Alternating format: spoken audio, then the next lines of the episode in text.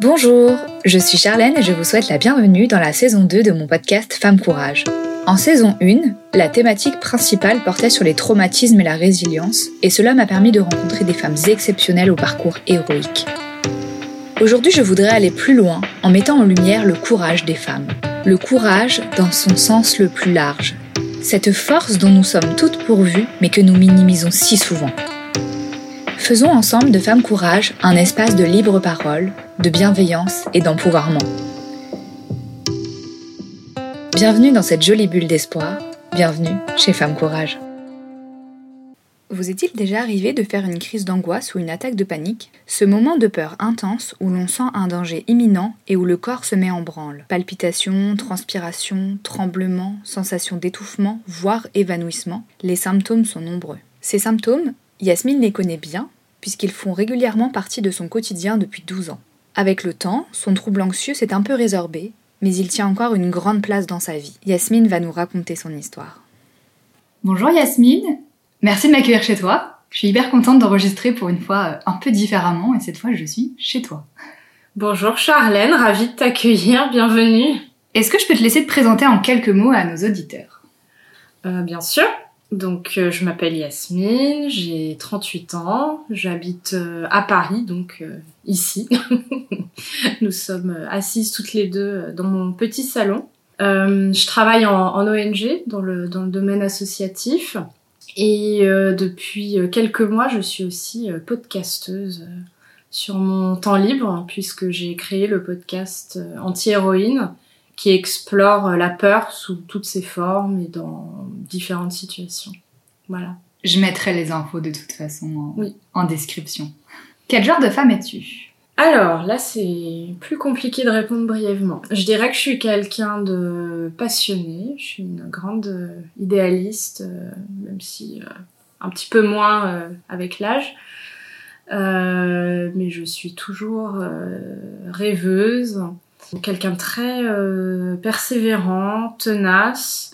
Je suis une femme engagée aussi, qui, est, euh, qui cherche à tout comprendre, euh, qui se pose toujours des milliards de questions, qui se remet beaucoup en question également.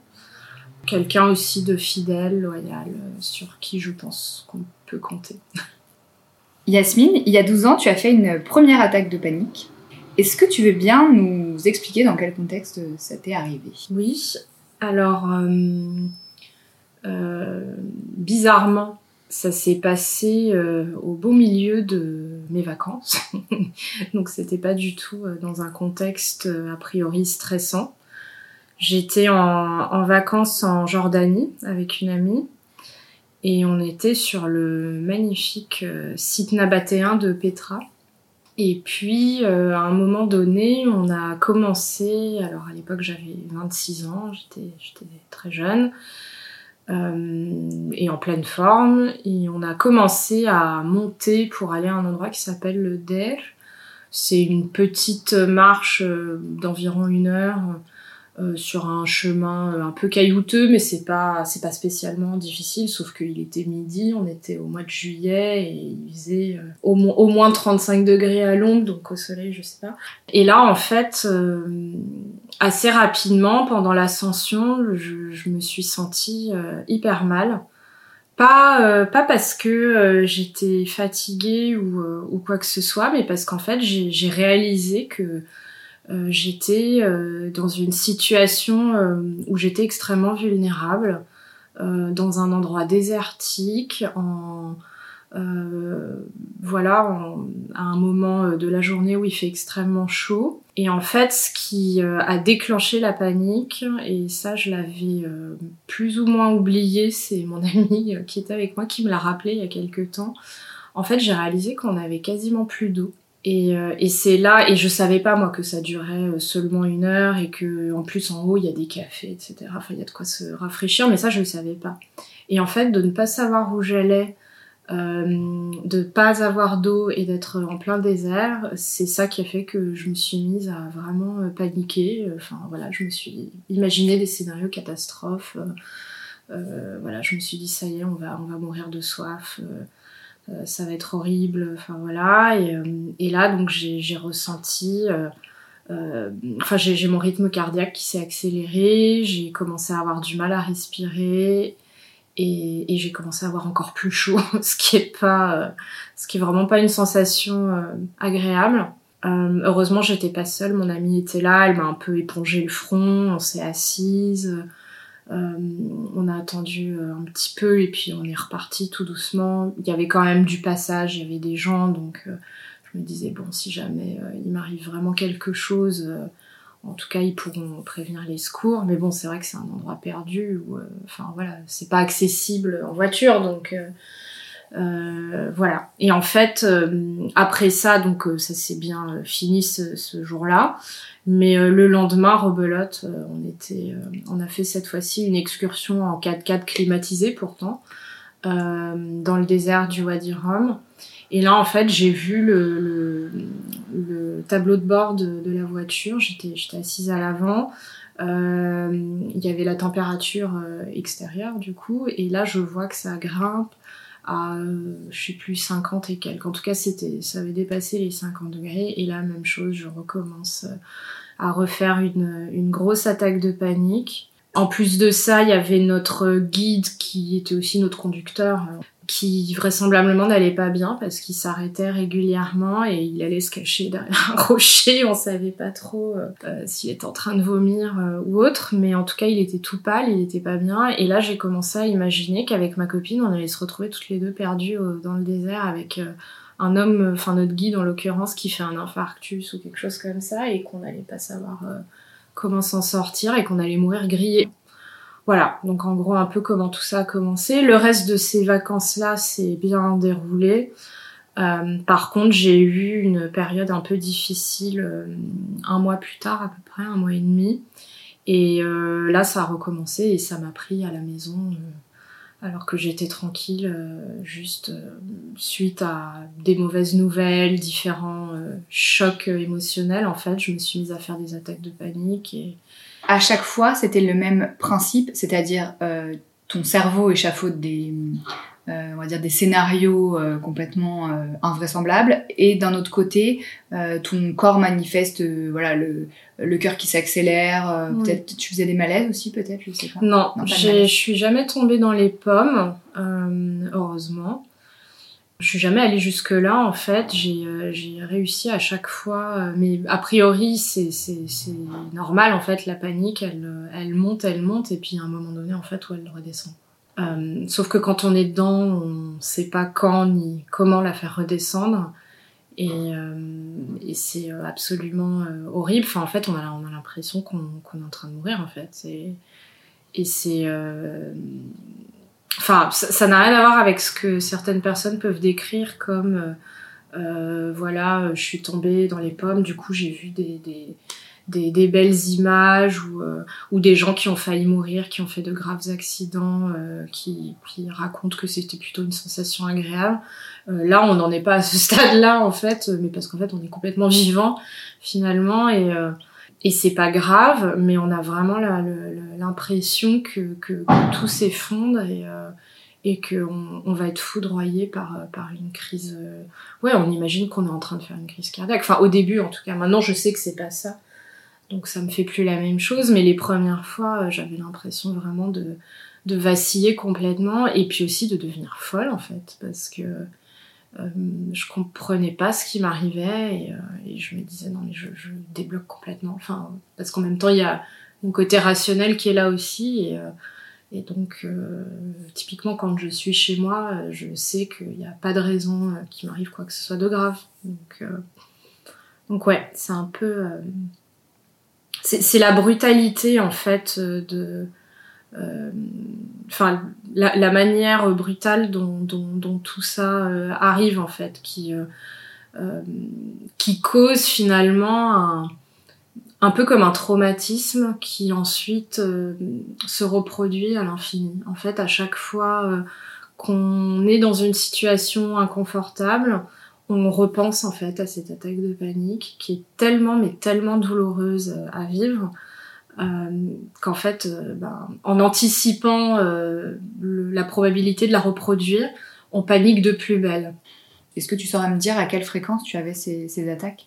Au début, donc il y a eu cette phase où j'en ai eu deux ou trois et, et où ça m'a mis tellement mal que en sortant, j'avais j'avais un petit peu peur, j'avais un peu peur dans la rue, j'avais un peu peur dans les transports, enfin j'avais peur que ça reprenne. Et puis à un moment donné, ça s'est calmé, moi j'allais un peu mieux.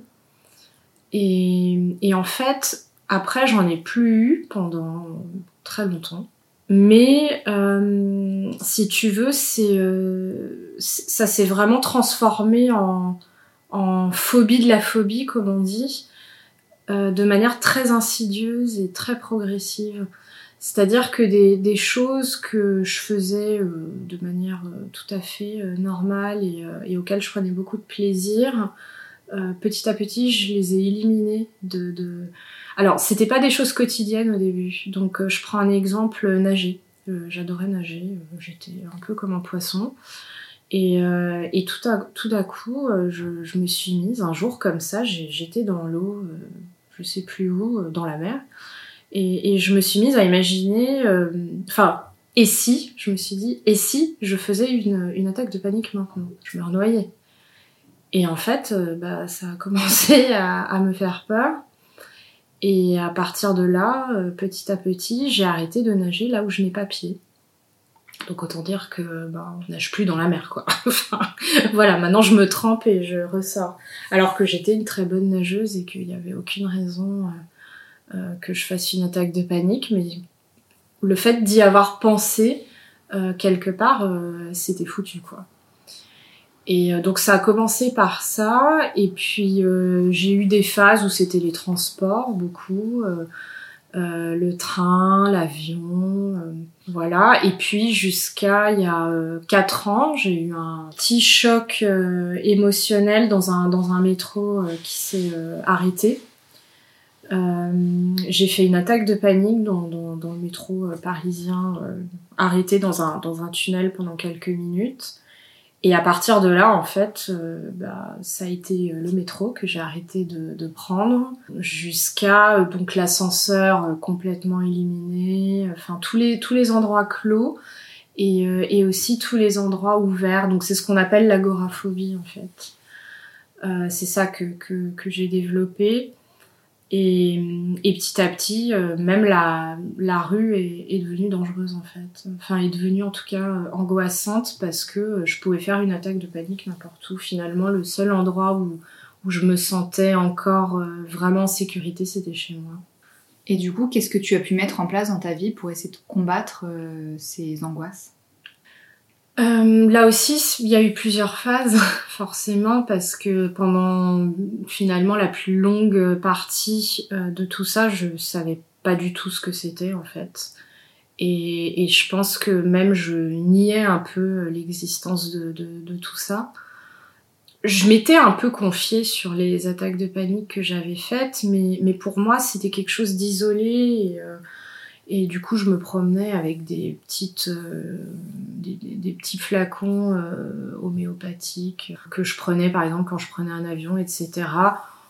Je, savais que ça me faisait pas grand chose, mais euh, ça faisait un peu placebo. Voilà, j'avais l'impression de prendre un truc qui me, calmait quand, je sentais que j'étais un petit peu stressée. Mais, comme ça n'empoisonnait pas mon quotidien, j'étais pas vraiment euh, consciente de la manière dont en fait ça ça comment dire l'emprise en fait de la phobie elle, elle se faisait pendant ce temps-là en fait sans même que je m'en rende vraiment compte. J'ai vu euh, une psychologue à l'époque euh, à qui j'en parlais mais, euh, mais bon, j'en parlais pas. Euh, enfin, ça, ça, dominait pas non plus mes, mes préoccupations. Donc, euh, donc, quelque part, je faisais pas grand chose finalement.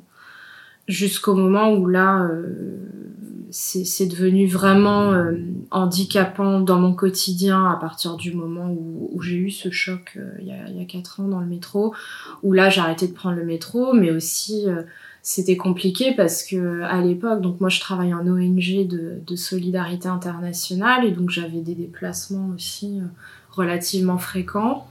Euh, donc les, les, voyages sont devenus euh, assez compliqués. Euh, c'était pas forcément euh, que l'avion parce que l'avion euh, c'est assez facile de euh, voilà de prendre un cachet et de dormir si c'est vraiment que ça.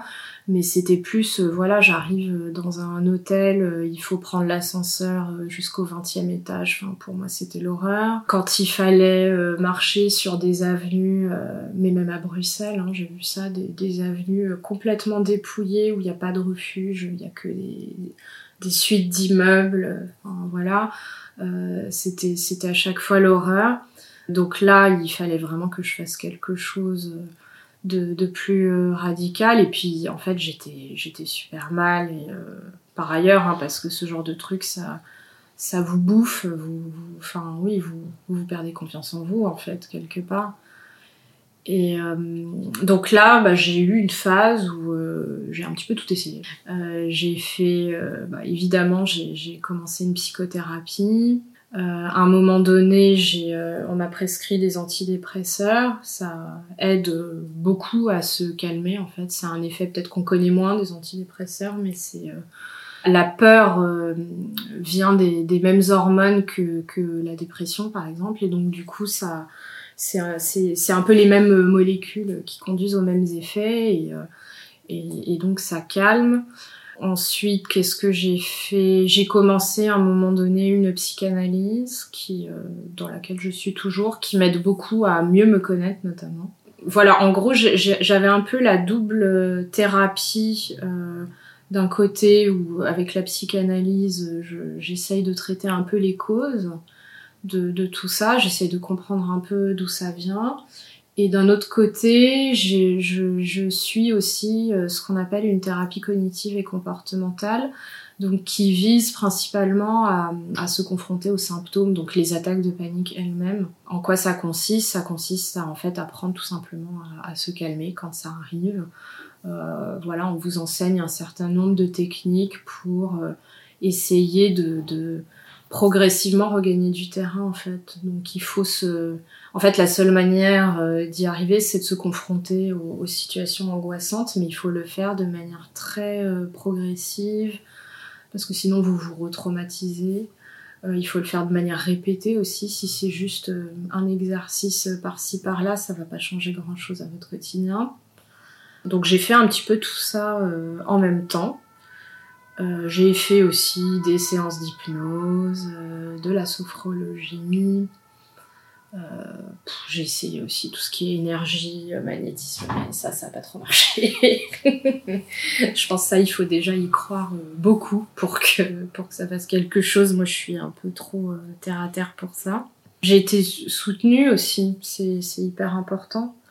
Voilà, le- le- le- l'entourage. alors, au début, j'en avais très très honte, et puis petit à petit, j'ai fait une sorte un peu de coming out. euh, de la phobie et, et en fait ça fait du bien de pouvoir en parler. Les gens vous comprennent pas forcément mais euh, mais il y a quand même globalement de l'empathie et ça c'est important.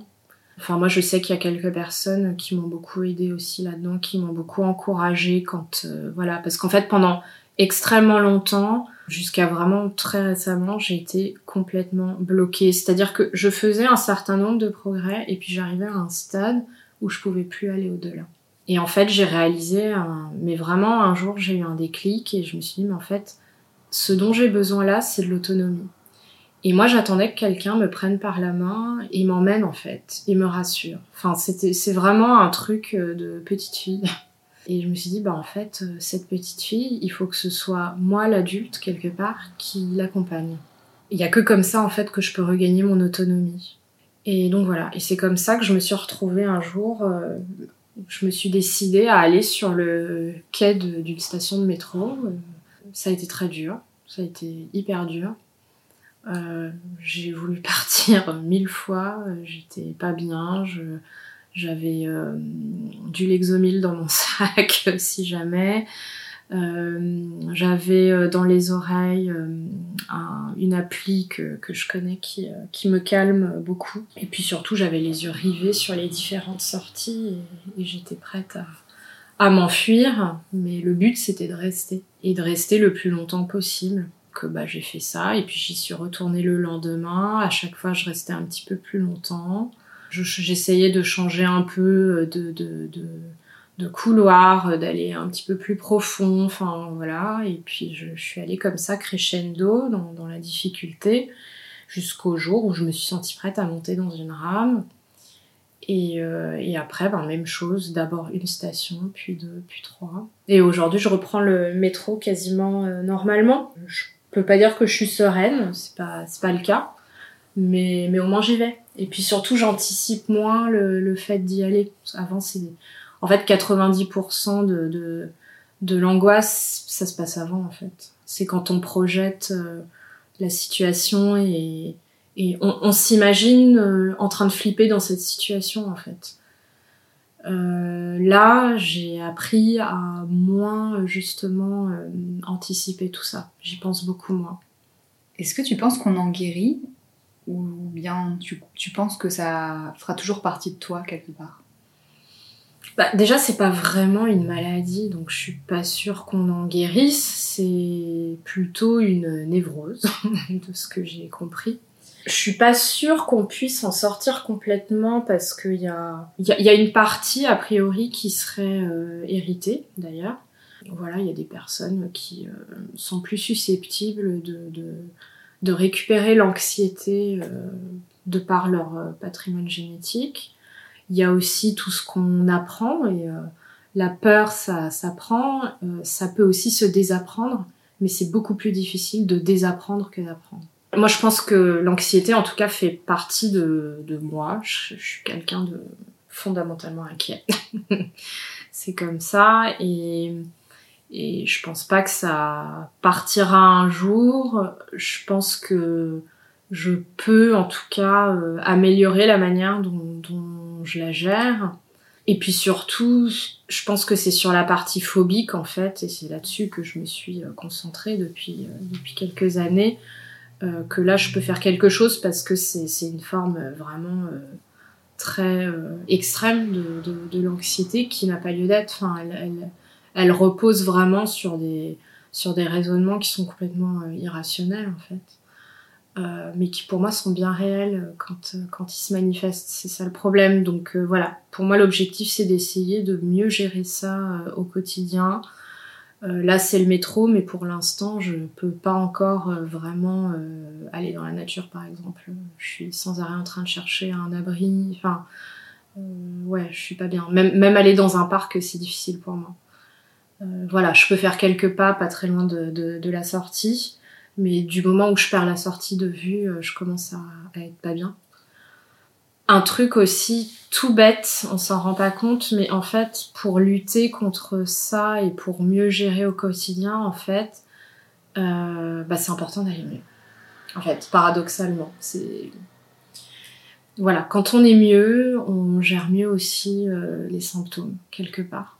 Donc, euh, d'où aussi la psychanalyse que je fais et, et, tout le travail que je fais sur moi-même. D'ailleurs il n'y a pas que a pas que la psychanalyse qui, qui contribue. Juste ça fait des années que j'essaye de, de davantage me recentrer sur des choses que, que j'aime qui sont en accord avec mes valeurs.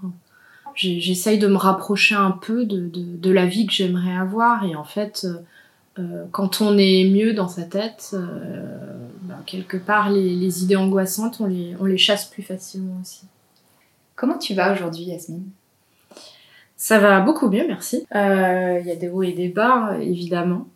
Mais, euh, mais j'ai quand même fait un, pas mal de chemin. De par toutes les thérapies que, que j'ai suivies, aujourd'hui je me connais mieux, je connais mieux mes limites aussi. Je sais davantage comment je fonctionne. J'ai moins honte, en fait, quelque part, de, de vivre euh, ce genre de choses parce que pendant longtemps aussi, je, je voulais pas donner de, de place à tout ça parce que je trouvais que c'était pas grave en fait. Euh, voilà, il y, y, a des gens qui ont des problèmes bien plus graves dans la vie. Et ça, quelque part, ça m'a, ça m'a un peu bouffé en fait. Enfin, ça a été euh, de toute façon contre-productif. J'ai appris aussi qu'on qu'on pouvait pas lutter contre soi en fait quelque part. C'est, une partie qui, euh, qui est en moi et, et, il faut composer avec en fait. Enfin, la meilleure manière d'y arriver, c'est d'accepter là où on est. Donc euh, j'ai accepté que j'étais comme ça et que ben, faire des randonnées pour moi aujourd'hui c'est impossible, mais peut-être qu'un jour euh, ça redeviendra possible. J'aimerais bien en tout cas. Donc euh, voilà, je me concentre sur l'objectif le plus possible. Après j'ai toujours j'ai toujours peur d'un retour en arrière. J'ai toujours peur que, que ça recommence. Euh, là, j'ai pas fait d'attaque de, panique depuis euh, au moins six mois. Euh, ça veut pas dire que j'en ferai plus jamais. Donc euh, j'ai toujours un peu cette, cette crainte que, que ça recommence. Mais là encore, je, je, vois bien que les jours où, où je suis en forme, où j'ai bien dormi, ben ça se passe toujours mieux que les jours où, où, où je suis pas super. Ou, où je suis d'humeur un peu morose. Euh, enfin, je vois, je vois bien la différence et, et bah, j'ai appris beaucoup de choses au cours des dernières années et j'essaye de d'appliquer aussi euh, les, les, leçons de, de mes échecs passés en, en la matière. Voilà. Il n'y a pas vraiment d'échecs, il y a des apprentissages surtout. C'est un peu bateau, mais... Euh, et qu'est-ce qui t'a donné envie de témoigner au micro de Femme Courage? Bah déjà merci, c'est euh, une, une, belle opportunité. Euh, j'ai pas voulu témoigner parce que je me considère comme courageuse, loin de là. j'ai pas du tout cette prétention. Pourtant, tu l'es. Merci. Non, je, j'essaye de saisir ces opportunités de, d'en parler parce que je crois savoir maintenant, après euh, des années et des années euh, d'introspection et, d'apprentissage sur les phobies, sur l'anxiété, sur le trouble panique, que ça reste des domaines assez peu connus, alors que c'est quand même assez courant.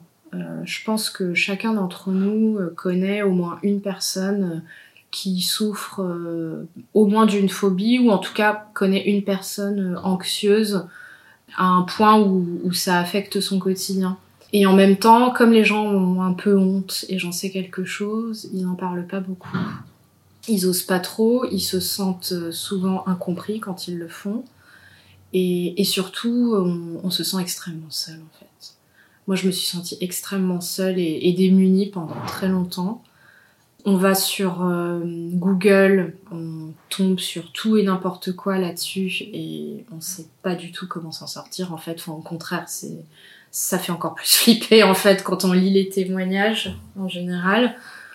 On va chez son médecin, le médecin, il en a vaguement entendu parler.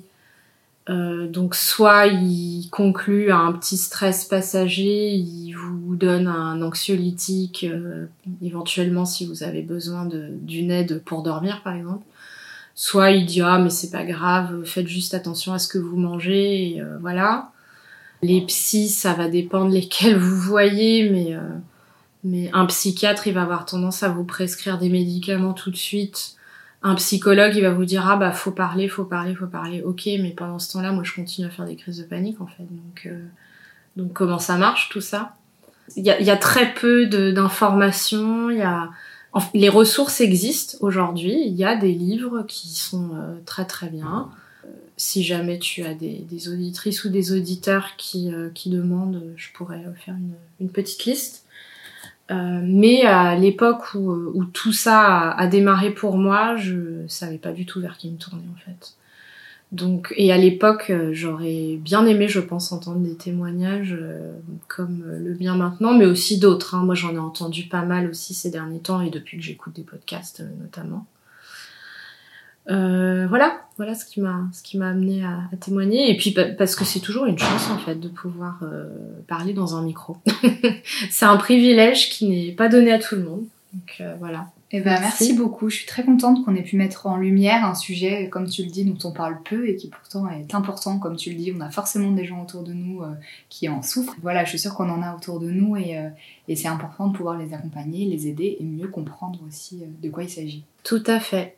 Et euh, en tout cas, euh, juste un, oui, si j'avais un petit conseil euh, pour des personnes qui, qui nous écoutent, surtout, il faut, il faut pas lâcher. Voilà, il y a des, il y a des périodes où c'est plus difficile, mais on s'en sort, on peut s'en sortir, on peut se faire aider. Vraiment, n'hésitez pas, restez pas, restez pas seul dans votre coin.